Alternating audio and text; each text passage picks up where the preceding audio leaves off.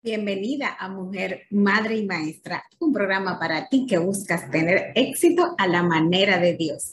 Mi nombre es Elsa Hernández y junto a Arabella Díaz estamos hoy en otra entrega más de su programa de todos los jueves y hoy con una invitada muy especial que nos va a dejar eh, su testimonio eh, de vida. Así es que no se pierdan este programa para que disfruten del banquete que Dios tiene preparado para ti.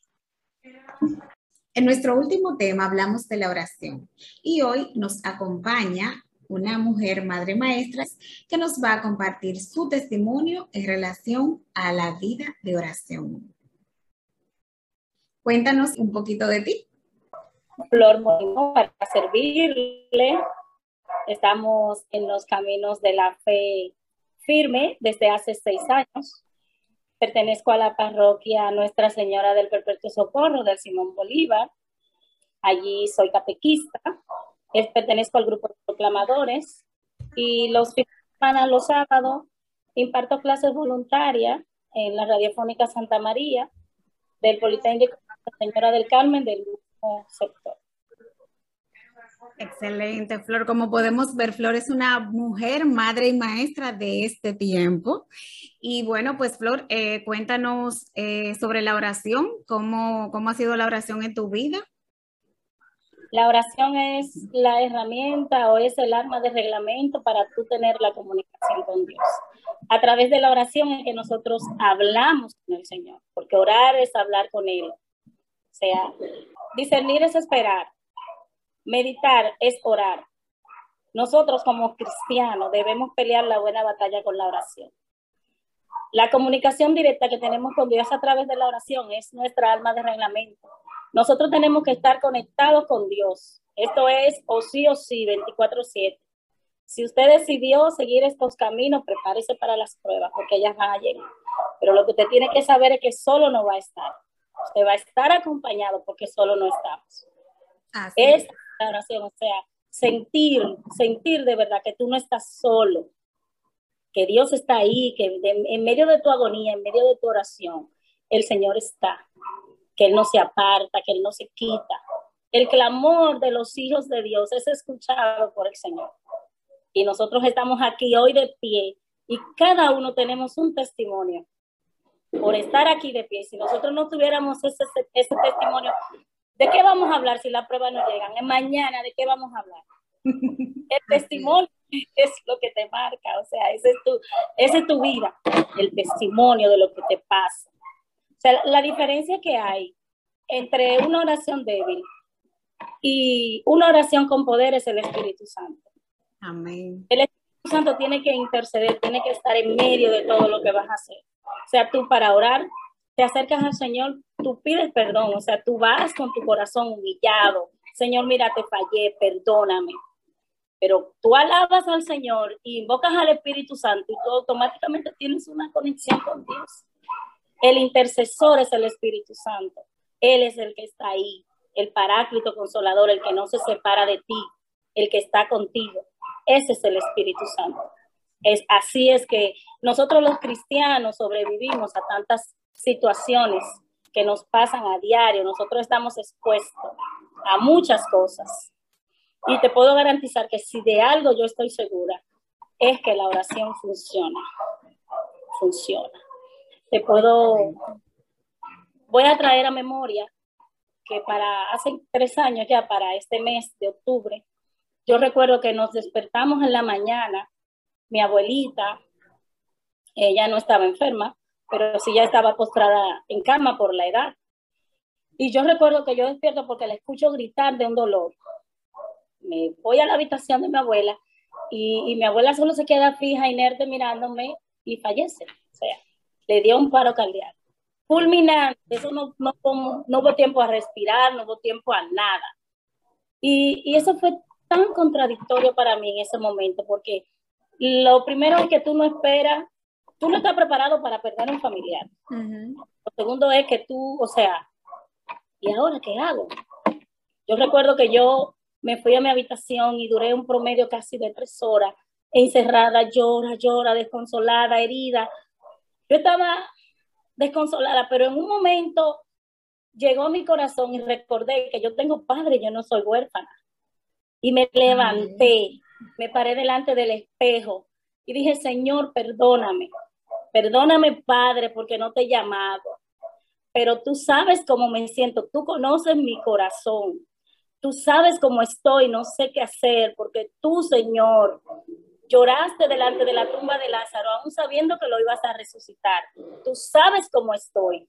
Ayúdame, te necesito, ayúdame que no sé qué hacer. Esa fue la primera ocasión en mi vida que yo pude sentir paz en medio de la tormenta. Porque a medida que mis palabras fueron surgiendo de mis labios, yo sentía esa descarga en mi corazón. O sea, yo seguía triste, yo seguía llorando, pero ya no estaba desesperada. O sea, yo me sentía acompañada. Y así mismo iba sintiendo la compañía del Señor. No pasaron tres minutos y entró una llamada a mi teléfono de alguien de nuestra zona que ocupa un cargo muy importante y llama y me dice, Flor, ¿qué pasa en tu, en tu casa? Pasé por ahí y vi que hay unas personas en la acera. Y le digo, ay, don fulano, pasó esto, esto y esto, me siento de tal manera, no sé qué hacer. Tranquila, dame tres minutos, te llamo ahora. Al minuto y medio me llama y me dice, anota, mira, este número de teléfono, esta persona, anota esta dirección, ve a tal sitio. Esa persona te va a resolver. Tú no estás sola, tranquila. En ese momento me dio, me dio el pésame y colgó. O sea, en medio de mi tribulación, ya yo había recibido paz del Señor. Llegó respuesta a mi clamor porque no sabía cómo me iba a desenvolver en un momento donde económicamente no sabía para dónde iba a salir. Y entonces el Señor puso su ángel aquí en la tierra a dar la mano por sus hijos. El Señor escuchó mi clamor. Amén. O sea, ahí es donde viene, entra en la buenaventuranza. Mateo 5, 5. Bienaventurados los que lloran.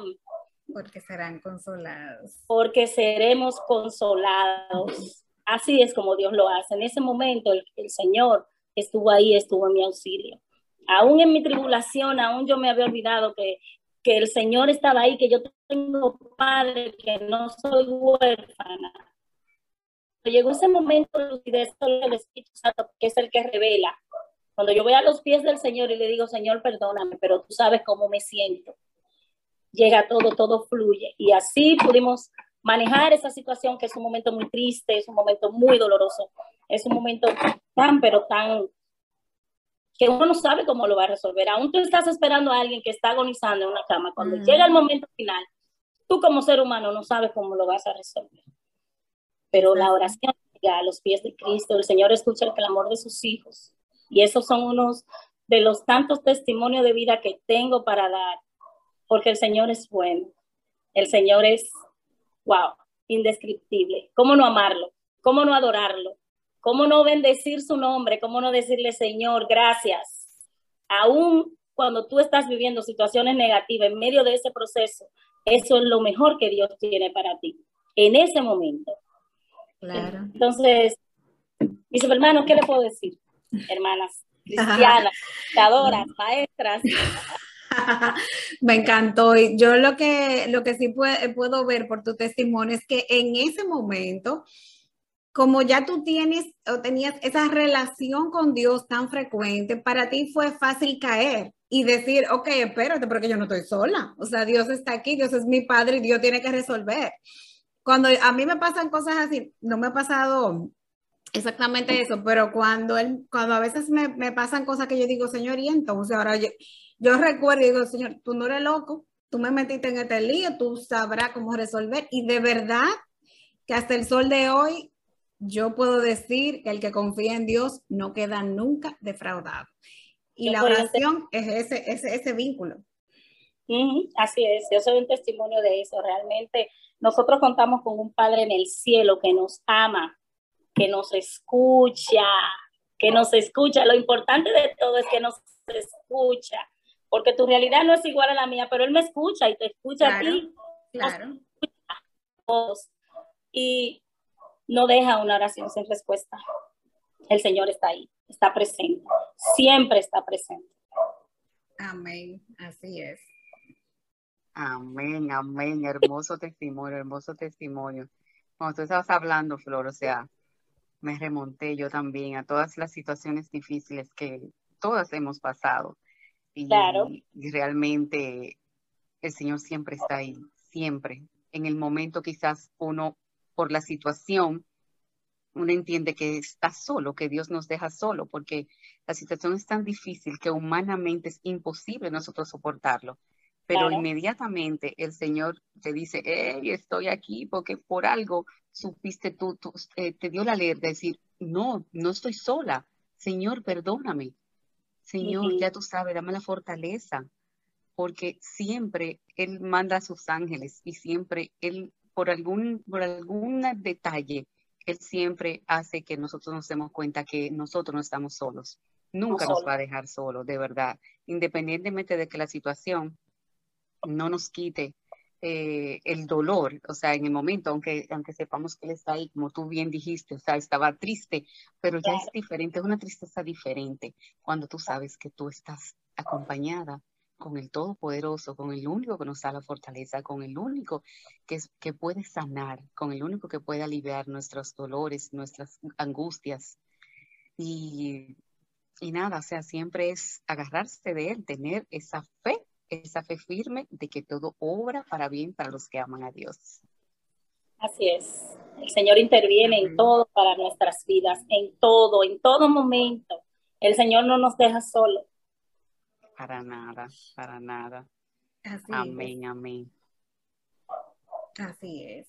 Y por ejemplo, en la crianza de tus hijas, o sea, ¿cómo te ha ayudado la oración? Eh, ese ha sido el alma de reglamento. el, alma de reglamento del cristiano es esa, la oración, la llave que abre todas las puertas. La llave que abre todas las puertas es el alma de reglamento. O sea, usted es un soldado, que no puede la guerra sin su alma, el alma suya es la oración, porque con eso usted se comunica con Dios.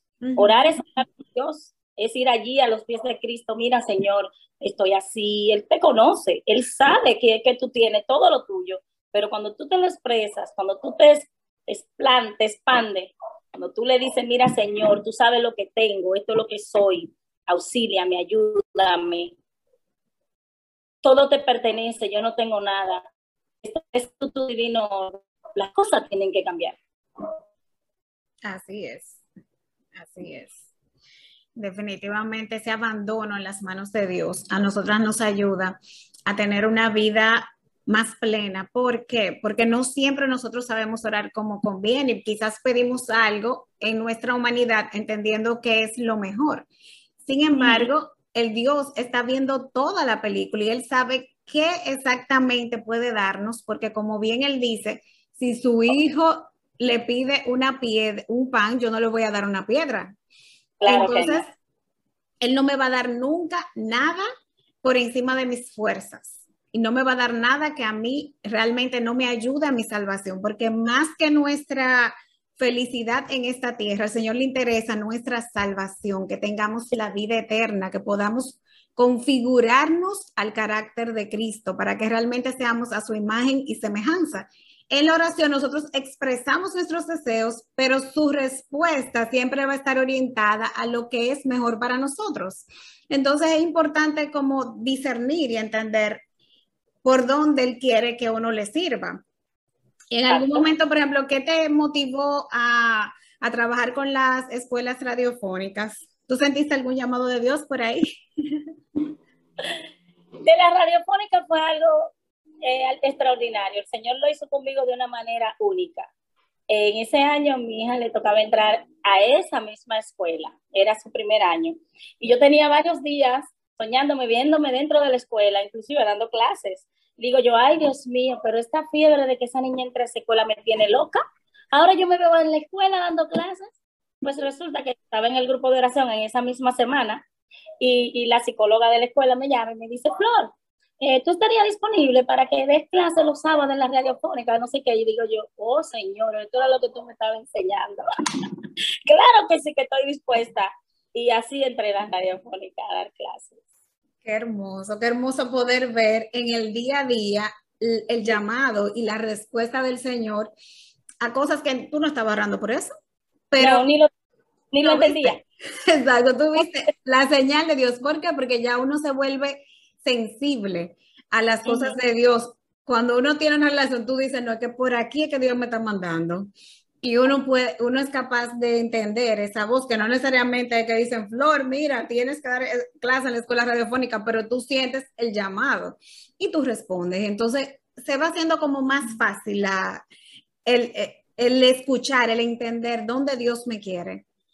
Exacto, y en ese momento realmente yo no lo entendía, yo creía que eran mis emociones que me estaban llevando porque la niña entraba a esa escuela que es muy buena y dije yo, bueno, pero me estoy asfixiando eh. Hasta que recibí la ella me, me colocó realmente a dar esa labor. Y aquí estamos hasta que Dios lo permita. Excelente, excelente. Bueno, pues Flor, te agradecemos muchísimo que hayas venido aquí a compartir con nosotras, ya tú sabes, tú eres invitada para cuando tú quieras, tú solamente dices, mira, quiero hablar de tal cosa, y aquí estamos. Las puertas abiertas, ya tú sabes. Eh, Así es. Un compromiso con este espacio. Para hablar y decir lo que Dios hace con nosotros. Así mismo es. Lo que Dios hace con sus hijos, hay que dar testimonio de eso, hay que decirlo, nosotros no nos podemos quedar callados, eso no se guarda. Amén. Lo bueno se comparte, ¿verdad? Claro. Así es. Arabella, ¿quieres hacer una oración de cierre? Claro, claro que lo bueno se comparte, porque las malas noticias, eso es lo primero que se, que se, como pólvora. No, pero las buenas noticias, eso, lo, la buena nueva, porque de verdad que estamos viviendo unos tiempos bien difíciles, bien difíciles, tenemos que estar preparados. Y con la oración solamente vamos a estar resguardados, vamos a estar con, realmente con, ese, con esa protección eh, para que el Señor nos proteja de todo peligro, de todo mal. Siempre orar y siempre estar agarrada de Él y aceptar siempre su santa y buena voluntad. La buena voluntad que Él, como, como dijo Elsa, tocaste un tema muy importante, Elsa, del tema que muchas veces nosotros le pedimos al Señor en oración cosas que realmente no son convenientes para nuestra salvación.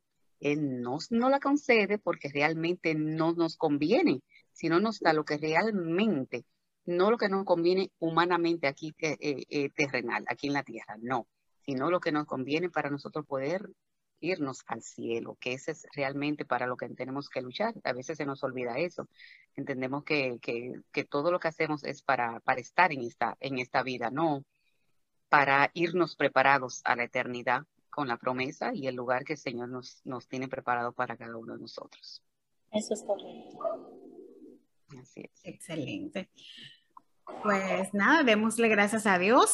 Vamos a ponernos en, en, presencia de Él, en el nombre del Padre, del Hijo, del Espíritu Santo. Amén. Padre amado, te damos gracias por este momento que nos permites compartir. Te damos gracias por la vida de tu hija Flor.